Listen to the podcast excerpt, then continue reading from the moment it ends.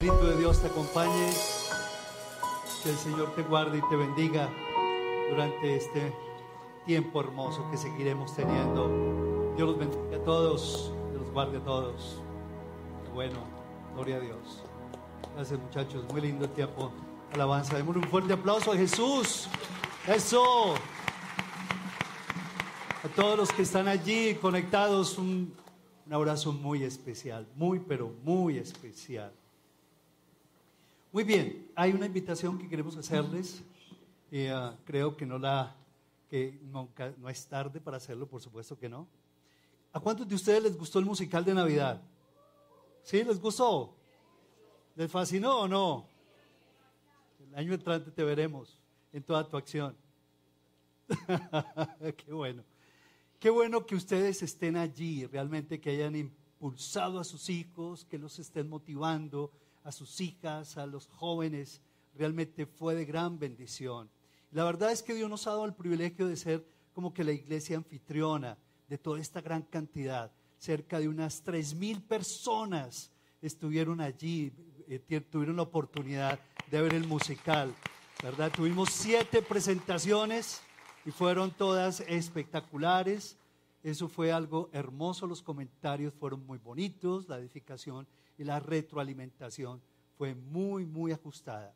Pero tenemos esta, esta invitación para el 18 de diciembre, para todos los amigos que están conectados, eh, que el Señor les bendiga. Esto es para ustedes también, para los que están en, en, en otras partes, en otros países, Canadá, Estados Unidos, Argentina, París, Australia, México, Sudáfrica, porque hasta allá tenemos discípulos que realmente quieren seguir impulsando esta misión. Les, damos un aplauso a ellos. Claro, y les animamos a que se conecten. Ustedes tienen su familia aquí en Colombia, aquí en Colombia también la pueden ver. Miren, esto es la, lo que debemos recordar. Estos son los aspectos que debemos recordar para que ustedes inviten a sus parientes, porque todavía hay tiempo de ver esta este musical hermoso de Navidad. Muy bien, gracias por todo ese respaldo que, el Señor nos ha dado. Gracias a Dios por cada uno de los equipos de alabanza, danza, música, teatro, eh, los audio, audiovisuales, todos los servidores. Ojalá que si ustedes los ven, les den ese abrazo porque la verdad tenemos un tremendo equipo. ¿No les parece? Hicieron lo mejor. Un aplauso a todos ustedes. Muchachos, los que están en la cabina, los que están, hicieron un trabajo extraordinario. Bueno, ¿cómo será el año entrante? Si este año fue así, especial. ¿Qué fue lo que más les gustó de, esta, de este musical de Navidad? Todo fue muy bíblico, hicimos todo lo posible de que fuera muy pegado a lo que está en las escrituras, porque ahí hoy hay día narrativas de la Navidad muy lindas, por supuesto, pero que no tienen la verdad del Evangelio.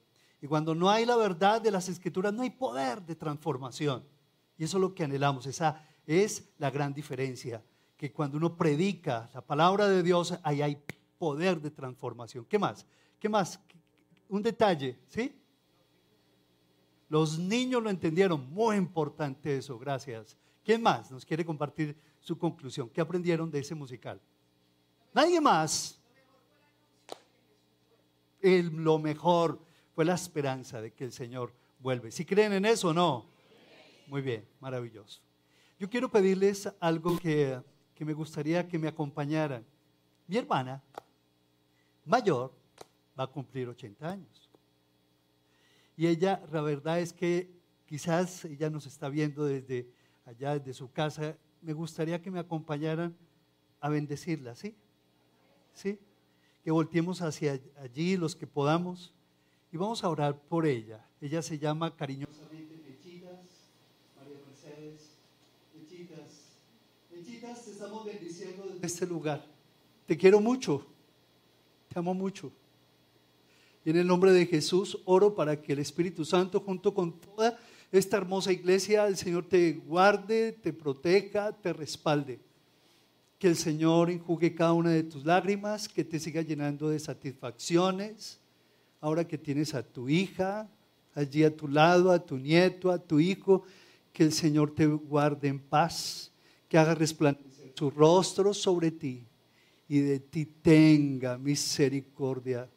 Te amo mucho y cuánto me alegra de que todos te estamos respaldando a ti en tu cumpleaños. Te quiero mucho. Mi hermana, oramos por ti, también mi hermano Gabriel Jaime, si estás allí, y por Glorita, y por Nina, y por Miriam, y por Milula, por todos ustedes, mis hermanos, yo los bendigo en el nombre de Jesús. Amén y amén. Gracias por ese respaldo. Ustedes no saben lo que, lo que es ver cómo en los años la familia se va uniendo en torno a Jesús y se acaban todas las diferencias, se acaban todas las pugnas, las intrigas, se acaban todas las peleas. ¿No les parece? Esa es la Navidad. Feliz Navidad a propósito. ¿Sí la están teniendo buena o no? Sí. Vamos a abrir la escritura en el Salmo 42. Salmo 42. Es un salmo hermosísimo. Desde hace un tiempo, en un tiempo de ayuno, Dios me permitió compartirlo y este Salmo 42 es de las convicciones profundas que Dios me ha dado en muchos años. Salmo 42 dice, como el siervo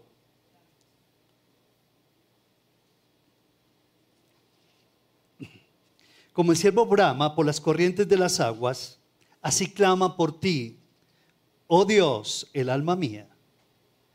Mi alma tiene sed de Dios, del Dios vivo. ¿Cuándo vendré?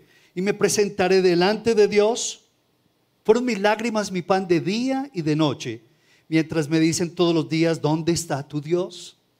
Me acuerdo de estas cosas y derramo mi alma dentro de mí, de cómo yo fui con la multitud y la conduje hasta la casa de Dios, entre voces de alegría y de alabanza del pueblo en fiesta.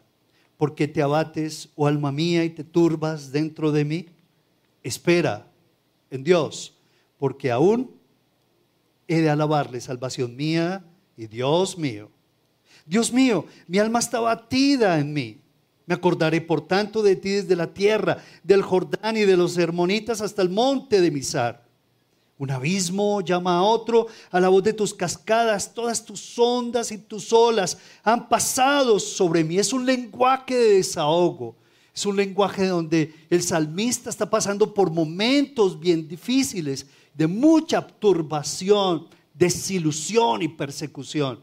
Y por eso es que él como que toma los ríos, las cascadas, los montes, las vegas, los valles, los nombres de la tierra de Israel como un medio a través del cual expresa su desahogo.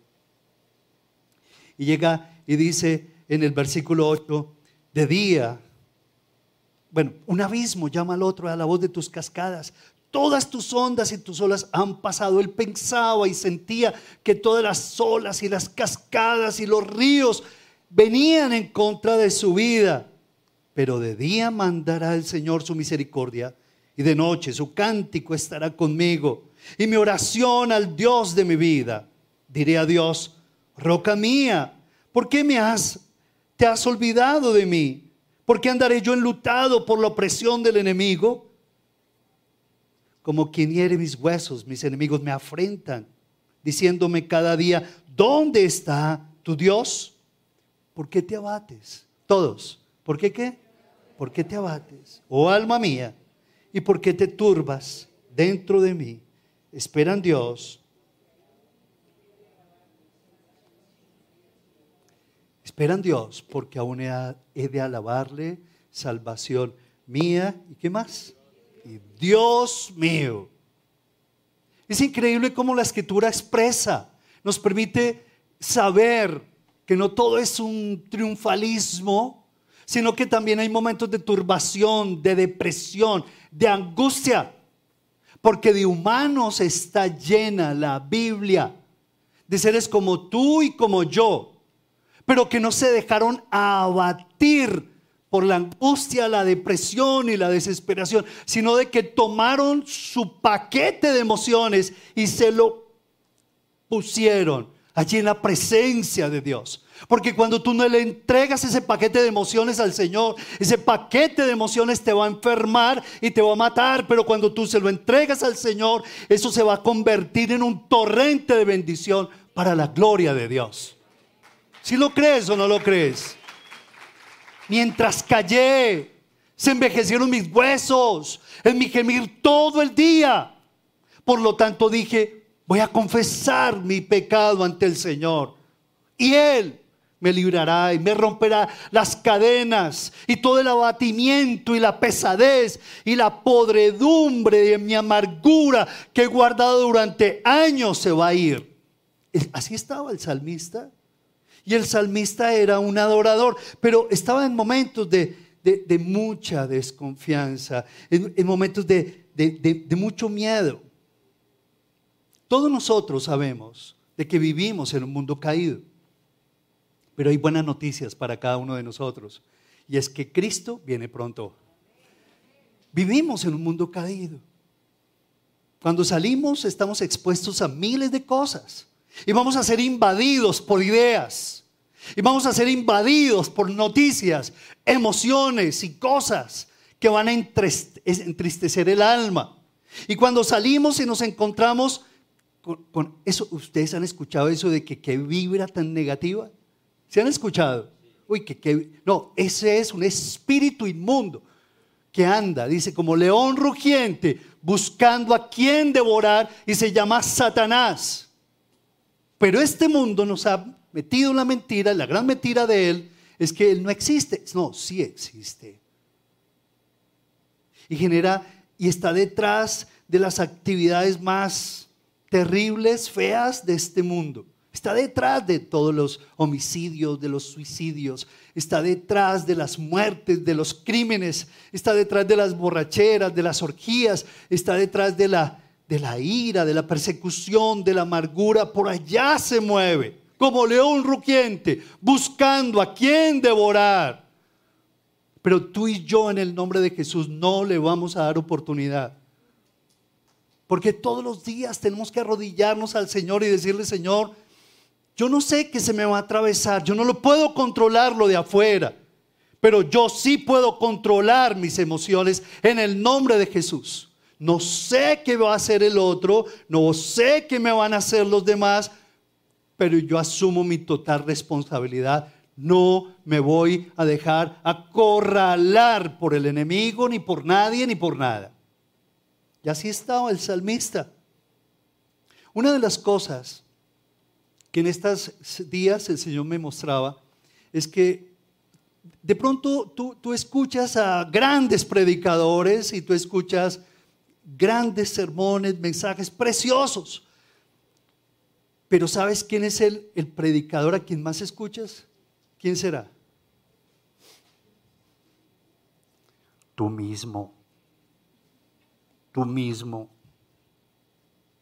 Ese es el predicador a quien más, ¿qué? escuchas. Tú puedes escuchar a, quien sea, espectacular. ¡Wow! ¡Qué predicación! ¡Wow! ¡Qué mensaje! Pero tú a quien más escuchas es a ti mismo. Y tu monólogo interno, lo que guardas en tu mente y tu corazón, nadie lo puede controlar, solamente tú. No sé cuál es el evangelio que te estás predicando en esta Navidad. Porque la Navidad no solamente es holgorio, risas, buñuelos, natillas, fiestas, ¿cierto? Villancicos. Hay muchos que en la Navidad les trae pesares. Y no digo que levanten la mano, ¿cierto? Para nada. Pero hay gente que la Navidad no, no va. Porque en ese día su hermanita murió, su papá murió, porque en esas Navidades Quizás quedaste solo, sola. Pero necesitamos entenderlo y aceptarlo. Porque eres el predicador que más escuchas. Tienes que cuidar tu monólogo interno. ¿Por qué? Porque el monólogo interno va a determinar tu vida Tienes que cuidar el monólogo interno que cultivas porque eso es lo que digiere tu alma. Eso es lo que va a degustar tu alma mañana, tarde y noche. Tu monólogo. El monólogo que tú te dices en tiempos de Navidad cuando estás solo. ¿Cuál es el evangelio que tú te predicas? ¿De angustia? ¿De soledad? ¿De orfandad? ¿Cuál es el monólogo que te predicas si no tienes dinero? Si no puedes compartir con nadie, ¿cuál es el evangelio que te estás predicando? El evangelio de bendición, el evangelio de la esperanza en el Señor, de que las cosas van a ocurrir, no tanto por las cosas, sino por Él. O te estás predicando un evangelio de muerte, de enfermedad, de soledad, de orfandad, de miedo, de angustia, de que te van a atracar, que te vas a morir, que ese granito que tienes es de cáncer. ¿Qué, ¿Cuál es el evangelio que tú mismo te predicas en momentos de angustia, en momentos de presión, cuando las circunstancias te, comprimen y te, aprietan? ¿Cuál es ese evangelio? Acuérdate, porque eres el predicador que, el predicador que más te escuchas. Ten cuidado con el monólogo que tú qué? Que tú digieres, porque tu alma lo va digeriendo todos los días y te vas diciendo las mismas cosas. ¿Qué es lo que tú te repites? ¿Qué es lo que tú te dices a ti mismo? Eso es muy importante de que nosotros, todos nosotros, lo veamos. Luego, versículo 5, ¿qué dice? Leamos, por favor. Versículo 5. ¿Por qué qué? ¿Por qué te abates, oh alma mía? ¿Y por qué te qué? Turbas. El abatimiento es normal en los seres humanos. Nos abatimos como las ovejas. Una oveja abatida me lo enseñaba un pastor de Israel, un pastor, pastor, pastor. Me enseñaba que las ovejas cuando se abaten como que pierden el centro de gravedad y sus paticas les quedan así y como que no se pueden voltear y no se pueden volver a reincorporar. Y el pastor si no llega rápido o se lo come un lobo a esa oveja o hay que hacerle un masaje especial a las piernas, a las extremidades para que la circulación se mueva o lo que tiene que hacer es tomarle, abrirle la boca y ponerle un poco de, brandy en su garganta para que reaccione y no se muera. ¿Por qué te abates? Todos necesitamos aceptarlo. Días de abatimiento.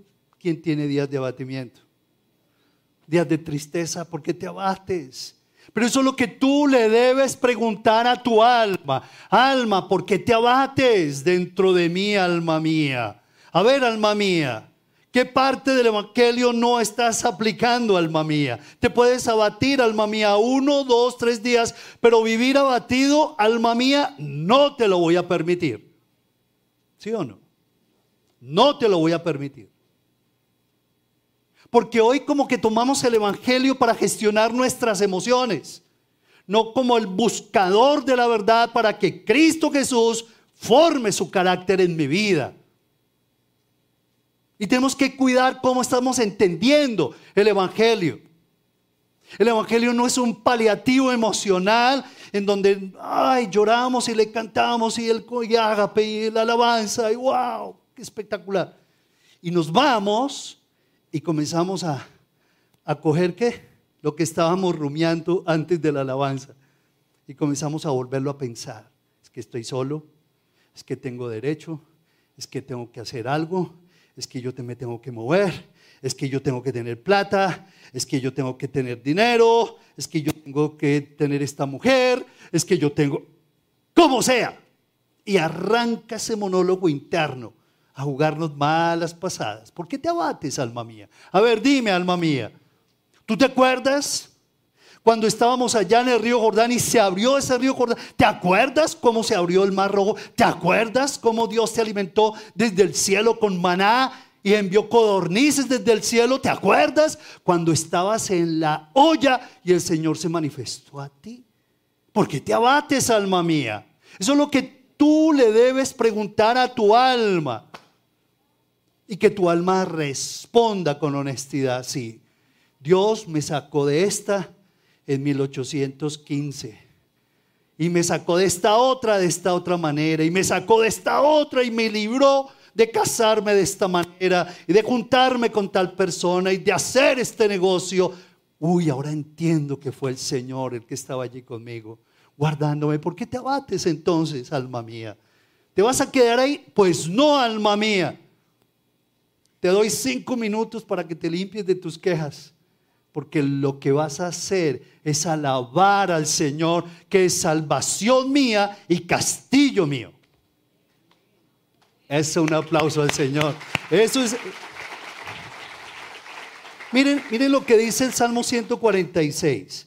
Salmo 146 dice, no pongan su esperanza, no, perdón, no pongan su confianza en la gente poderosa, en simples mortales que no pueden salvar. Exhalan el espíritu y vuelven al polvo, y ese mismo día se arruinan sus planes. Dichoso aquel cuya ayuda es el Dios de Jacob, cuya qué? Esperanza está en el Señor, su Dios que hizo el cielo y la tierra, el mar y todo lo que hay en ellos y que siempre mantiene la verdad. Miren, el tema de hoy se llama así, ¿dónde está puesta tu esperanza? Y todos necesitamos esperanza. Todos los seres humanos necesitamos tener esperanza en que las cosas ocurran, en que las cosas no sean, no sean gratas, en que los cielos se abran y, como que las cosas funcionen y, las sanidades y el amor y el empleo y esperanza en el empleo y esperanza en la novia y esperanza en que las cosas funcionen aquí y allá. Pero la escritura es muy clara cuando dice, no pongan su confianza en príncipes, no pongan su confianza en simples mortales que no pueden salvar. Dichoso aquel cuya, cuya esperanza es Dios. Durante años yo viví frustrado, se los les abro mi corazón, porque en los momentos difíciles de mi vida, de pronto yo puse todos mis huevos en las personas, ahí sí que es cierto, en esa canasta quise que las personas me ayudaran a salir de un problema hace años. Y, y yo me sentí tan frustrado y tan solo, esperé tanto de las personas en momentos difíciles y las cosas como que no me funcionaron.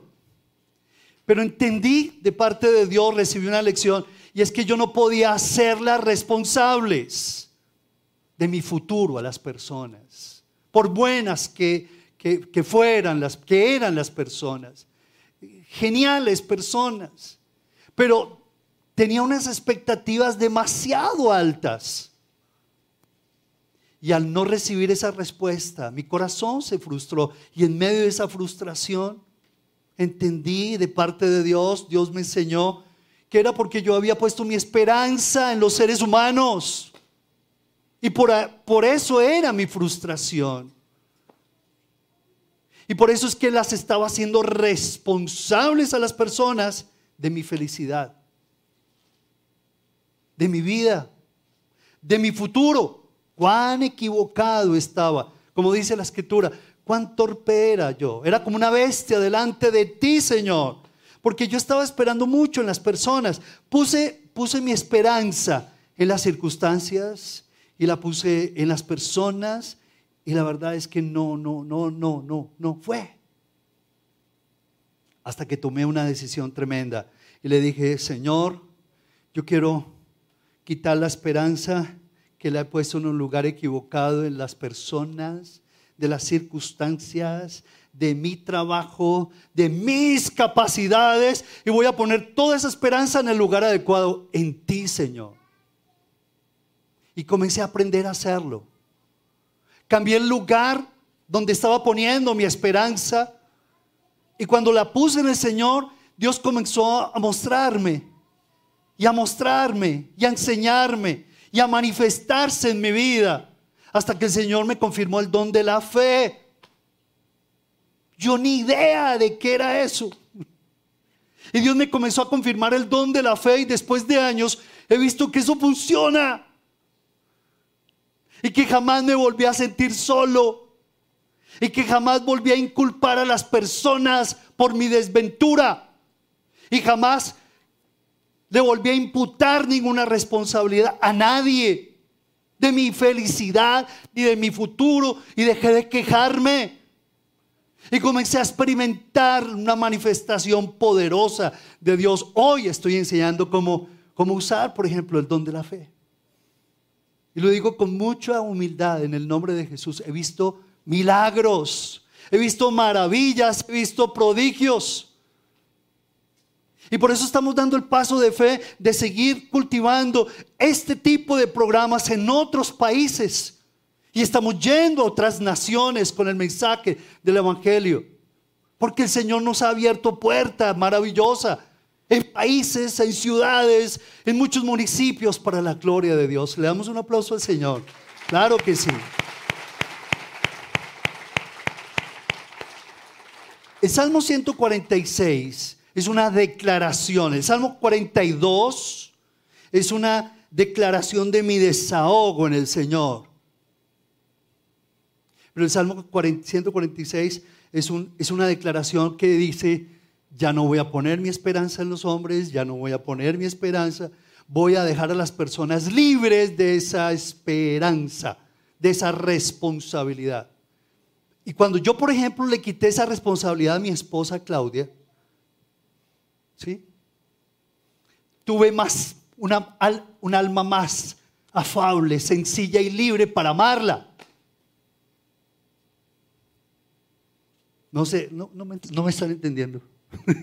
me miran muy raro. sí, ya estaba libre.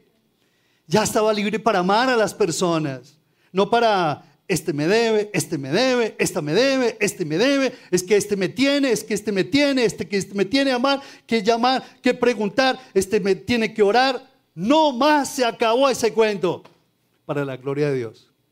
Y hoy he entendido que es más bienaventurado que dar que recibir. ¿En qué tú crees que estás madurando? En que pides menos y das más. ¿Quieres evaluar si estás creciendo en la fe o no? ¿Pides qué? Menos. ¿Y das qué? Más. Y cuando tú liberas a las personas de esa responsabilidad, por eso, señoras, no, no pongan su esperanza en los esposos. No, no me escucharon, ¿sí o no? Pueden tener el esposo más hermoso, Claro que no encontrarán a alguien más hermoso que yo, ¿cierto? Mi esposa. Bueno, eso sí les puedo garantizar. Difícilmente encontrarán un, maridazo que lave más mejor la losa que yo. Y lo digo aquí con toda seguridad porque por ahí me está escuchando mi esposa, ¿cierto? Pero miren, ustedes pueden tener el esposo más hermoso, más completo, el que le da los regalos, la lleva, la trae del mercado, le hace de todo, le, da los ramos de flores más hermosas, aún con la flor explorer incorporada. ¿Recuerden? Pero saben que no pongan su esperanza en Él, porque ese lugar solamente le corresponde a Jesús nadie más. Puede ser muy poderoso, hermoso, maravilloso, es que es el churro de los churros, hombre completo, tiene platica. Lo que sea. Pero ¿saben qué? Ese lugar no le corresponde a ningún hombre, esposa, con todo respeto. Ese lugar le corresponde solo a Jesús. Repítanlo conmigo, señoras. Ese lugar, el número uno de mi corazón, le corresponde al Señor Jesús. He visto muchas frustradas porque quitan al Señor del centro de su corazón y ponen a un vil hombre, por lindo que sea. Pero ese Señor es finito y limitado. No tiene la capacidad para darte felicidad, mujer.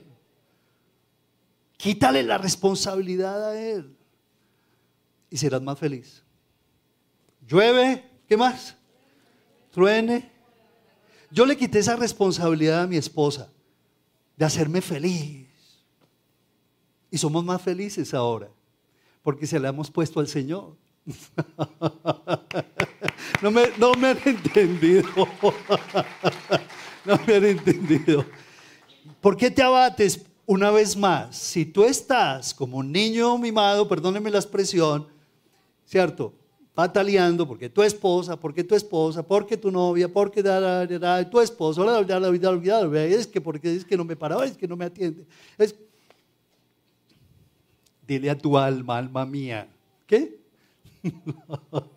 ¿Qué le vas a decir a tu alma? Porque te abates, alma mía. ¿Qué pasa, alma mía? vas a volver a caer en lo mismo de antes. Le vas a entregar el centro de tu corazón a un hombre. No, es que es que yo lo único que quiero es un hombre que me haga feliz. Y es legítimo y bonito ese sentimiento que hay en muchas de ustedes. Lo respeto. No me burlo. No, no, no. Pero por favor, no caigan en eso. ¿Por qué? Porque se van a batir se van a abatir mañana, tarde y noche. Pero si ponen al Señor como el epicentro de su esperanza, Él es el que va a producir que las cosas ocurran. El Señor, no tu novio, no tu esposo. Él te va a dar felicidad. Y cuando vengas al plano terrenal, cuando compartas con ella, tú serás un gigante en la fe. Y tu mujer vas a ser una gigante en la fe que vas a tener la oportunidad de brindarle lo mejor, de, aportarle lo mejor. Luego, papás y mamás, no pongan su esperanza tampoco en los hijos. ¿Será que estoy diciendo aquí mucha, mucha cosa mentirosa? No. No, es que yo mis hijos y mis hijos y mis hijos, sí, tus hijos. Pero primero que tus hijos son los hijos del Señor, a quien debes soltarlos en un momento dado para que hagan su vida conforme la voluntad de Dios y no la tuya. No los puedes amarrar a tu falda toda la vida. No puedes poner tu confianza en los hijos, porque ellos cambian y ellos se van un día. Y de ahí no puedes asumir responsabilidades de lo que van a hacer el día de mañana. Lo único que tienes que hacer es modelarles hasta el final de tus días y demostrarles que en Cristo Jesús hay una nueva criatura que se está formando todos los días en ti, aún en medio de lágrimas y de dolores, aún en medio de victorias y de alegrías. Hay un papá, hay una mamá que no lo está abandonando, sino que le está modelando y le está dando testimonio. No ponga su esperanza en el dinero, en su profesión, en el trabajo. Cuando uno pone su esperanza en esas cosas, la verdad es que uno va a fallar toda la vida. Permítame leer unos versículos en Romanos 15, 13, los que los quieren anotar. Dice, y el Dios, Romanos 15, 13. 15, 13 de Romanos. Y el Dios de esperanza os llene de todo gozo y paz en el creer para que abundéis en esperanza por el poder del Espíritu Santo. Yo no sé para ti que la Navidad para mí es un tiempo de crecimiento,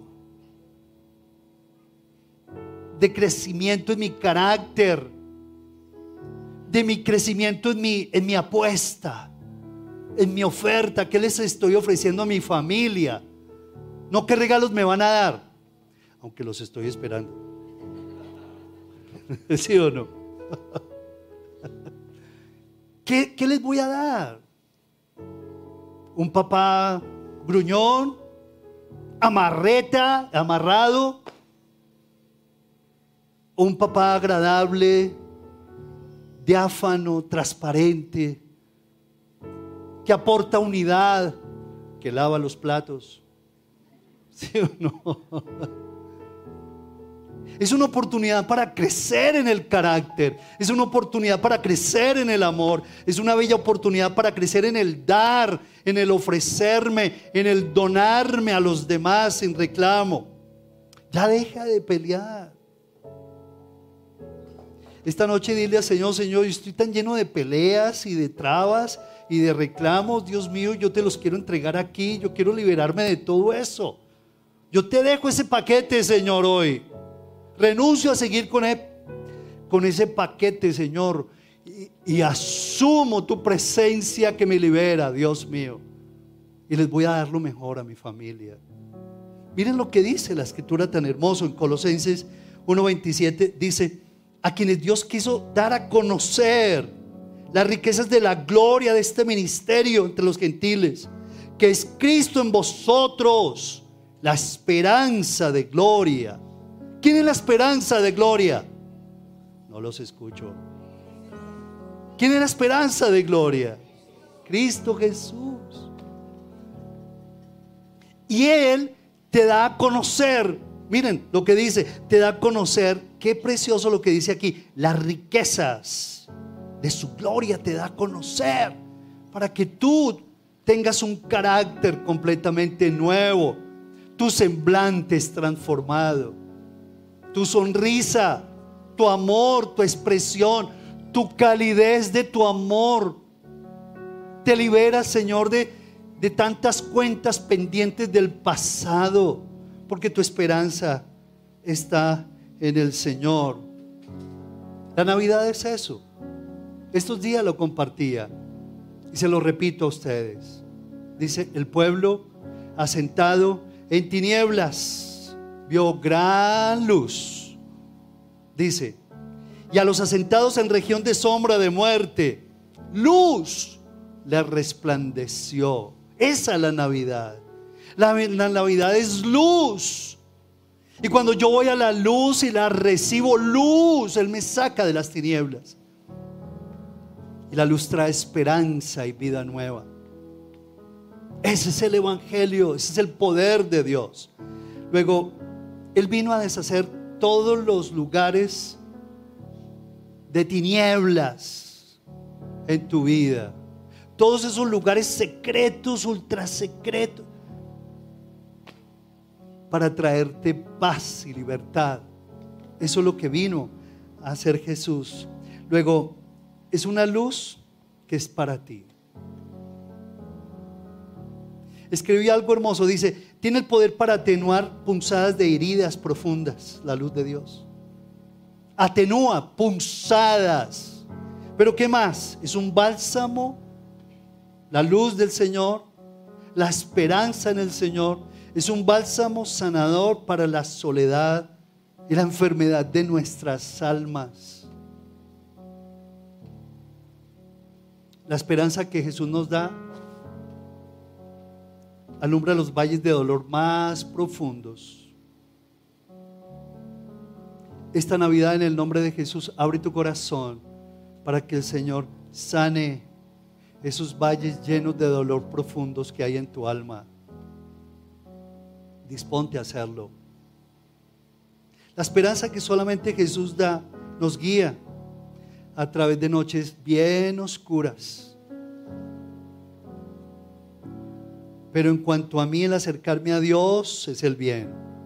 He puesto al Señor mi esperanza para contar sus maravillas.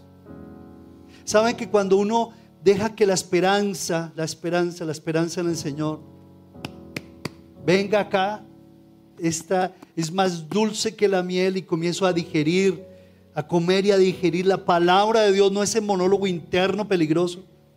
¿Saben lo que ocurre? Ese, ese digerir comienza a traer bendición y tanta bendición que dice, para contarle al mundo las maravillosas obras de Dios. Dios te puso para eso. Dios te dio la vida, ¿sabías? No solamente para hacer dinero, para hacer la mejor empresa, para tener la mejor familia. Dios te puso para que tú cuentes sus maravillas. Si lo creen o no. Qué tristeza que la gente le pida y le pida y le pida y le pida. ¿Qué le damos al Señor? No contamos acerca de su presencia, no contamos de sus maravillas. Vamos, Agape, vamos. No contamos de las obras de Dios. No, contémosle al mundo lo que el Señor hace todos los días, porque es la, esperanza. A mí me fascinó esta obra musical de la Navidad porque allí ese abrazo, yo, yo me pegué como siete lloradas en esa obra de musical. Cuando yo veía a Ricardo abrazando a tu hija, a Sarita, wow, gracias, oíste. Y dile a tu esposo, gracias, qué efecto hermoso. La gloria sea para el Señor. Cuando yo los vi aquí abrazándose los dos, no, yo decía, Señor, yo, quiero vivir en ese abrazo, Dios mío. ¿Quién de ustedes quiere vivir así? En un eterno abrazo con el Señor Jesús. Ah, todo lo demás es ah, efímero, pasajero. Ese abrazo tan hermoso es un abrazo lleno de afirmación, de vindicación, de confirmación. Luego, otra vez más, predícale a tu alma. Cuando estés en medio de un negocio y estés bien turbado, dile, ¿qué hubo pues? ¿Cómo es? ¿Cómo le vas a decir? ¿Qué hubo pues, alma mía? ¿Qué hubo pues? ¿Por qué te abates? Alma mía. ¿No, no te acuerdas la que te hizo hace un mes? ¿No te acuerdas de dónde te sacó hace seis meses, hace cinco años? ¿No te acuerdas? Hay personas que se les va subiendo el moño a la cabeza, no. Uy, Dios mío. Yo estoy orando por una persona, ¿saben? Que se le está subiendo el moño. Le estoy pidiendo al Señor, no. No, Dios mío. Esa prosperidad no es para que la maneje de esa manera, Dios mío y se está olvidando de muchas cosas, de detalles hermosos. ¿De dónde lo sacó el Señor? Y la soberbia le está picando su corazón y estoy orando. ¿Cierto? Quiero leer estos versículos. Dice, aguardando la esperanza bienaventurada y la manifestación gloriosa de nuestro gran Dios y Salvador Jesucristo. Jesucristo viene pronto. Esa es nuestra esperanza gloriosa. Y dice la Biblia que el que tiene esa esperanza, a sí mismo se purifica porque Él es puro. Cuando tú y yo cultivamos la esperanza, sobre toda esperanza, la más grande de que Él viene por segunda vez, y nos vamos a encontrar con nuestros seres queridos que murieron en Cristo Jesús en un abrazo y nos vamos a reconocer allá y vamos a abrazar a Jesús. Ah, ¿Quién de ustedes tiene esa seguridad? ¿Sí o no? Ah, Dios mío, qué rico ese abrazo. Y pienso en mi madre que murió en Cristo, en paz descanse. Allá voy a estar con mi viejita y la voy a abrazar y la voy a contemplar y con mi papá también como lo contemplé en sus últimos días. Hijos de Dios, ¿Por qué, se abaten? ¿Por qué se turban? Este es tiempo para entender que Jesucristo vino a traerte luz a los abatidos, a los menesterosos, a los necesitados. Él vino a traer salvación y vida eterna. Vamos a poner de pie y vamos a pedirle al Espíritu Santo que traiga esa certeza en nuestro corazón y que podamos decirle, Señor, gracias Padre, porque yo tengo una esperanza, tú me hiciste renacer para una esperanza viva. Tengo un Dios inconmovible. ¿Qué será que puede conmover a Dios? Y cuando tú vas de la mano de Dios, Él te da firmeza, te da seguridad que ningún hombre te puede traer, que ninguna emoción por bella y legítima te puede traer. Por eso aférrate a Jesús. Y si todavía no le has abierto tu corazón de corazón, dile, Jesús, yo te necesito, díselo en este momento, tus palabras, díselo, yo te necesito. Y levanta tus manos, sí, que no te dé pena. Dile, Señor, yo sí, sí te necesito. Porque no quiero vivir los días que me restan, la semana, los meses, los años, tú lo sabes con un alma abatida, entristecida y apocada. Dile, Señor, gracias, porque tú eres mi pastor y nada me faltará. No quiero seguir cultivando este monólogo negativo, frustrante, tóxico, Señor. Quiero cultivar un monólogo diferente, Señor, porque mi esperanza está en ti. E hiciste los cielos y la tierra y todo los que, lo que en ellos hay, eh, Señor. Oh Dios, gracias porque tú, Señor, me has permitido disfrutar de esa presencia hermosa y me has entregado tu Santo Espíritu. Pídele, pídele que te llene del Espíritu Santo. Dile, Señor, Espíritu Santo, yo te ruego que me llenes, que me bautices con tu Espíritu Santo, que me llenes de ti, Señor. Trae ese, sopla ese espíritu dentro de mí, Señor. Señor, y que seas tú dispersando, disipando todo pensamiento de maldad, de escasez, de miedo. Y que yo me pueda predicar, y que yo pueda declarar, y que yo pueda confesar, y que yo pueda meditar lo que dice tu palabra, Señor, con respecto de mi vida, con respecto de ti, Señor. Que yo pueda degustar tu palabra y que una nueva, un nuevo una nueva esperanza florezca en mi corazón, oh Dios. Dile, Señor, en esta Navidad, dile al Señor, haz de mí un nuevo hombre, una nueva mujer, Padre amado, un nuevo papá, una nueva mamá, un nuevo hermano, hermana, acércate a ellos. Que ellos te ofendieron, ¿qué le hace? Acércate en el nombre de Jesús y perdónalos. ¿Qué le hace que tus hijos te hayan rechazado? Búscalos y bendícelos en el nombre de Jesús. No sigas peleando, no sigas bravo con Dios. Mi hermano, no sigas bravo con Dios. Dile, mi hermana, no sigas brava con Dios. Dile, dile, mi hermano, ven juntos a disfrutar de la bendición del Señor. Porque la bendición de Dios es la que enriquece y no añade con ella tristeza alguna, Padre. Abraza al que está a tu lado. Ora por él, ora por ella.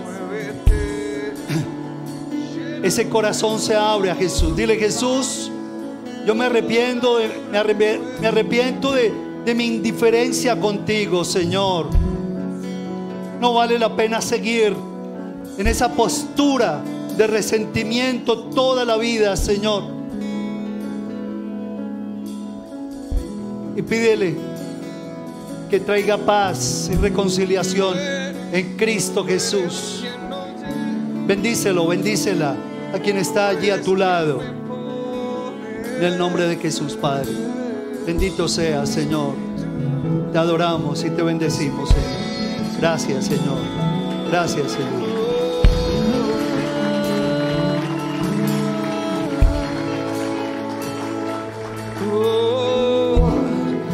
Ahorita Romanos decía, el pasaje que leímos, que Él pone gozo y paz.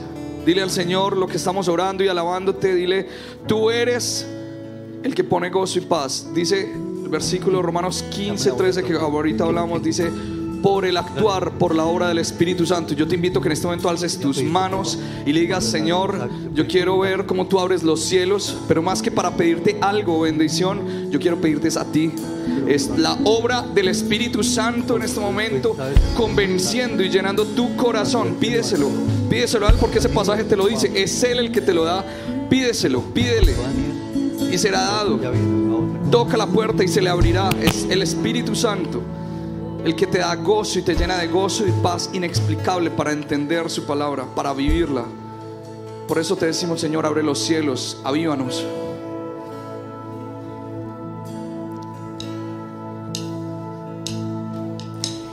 Dios, bienvenido a este lugar. Y en nuestro corazón, vení a su voluntad.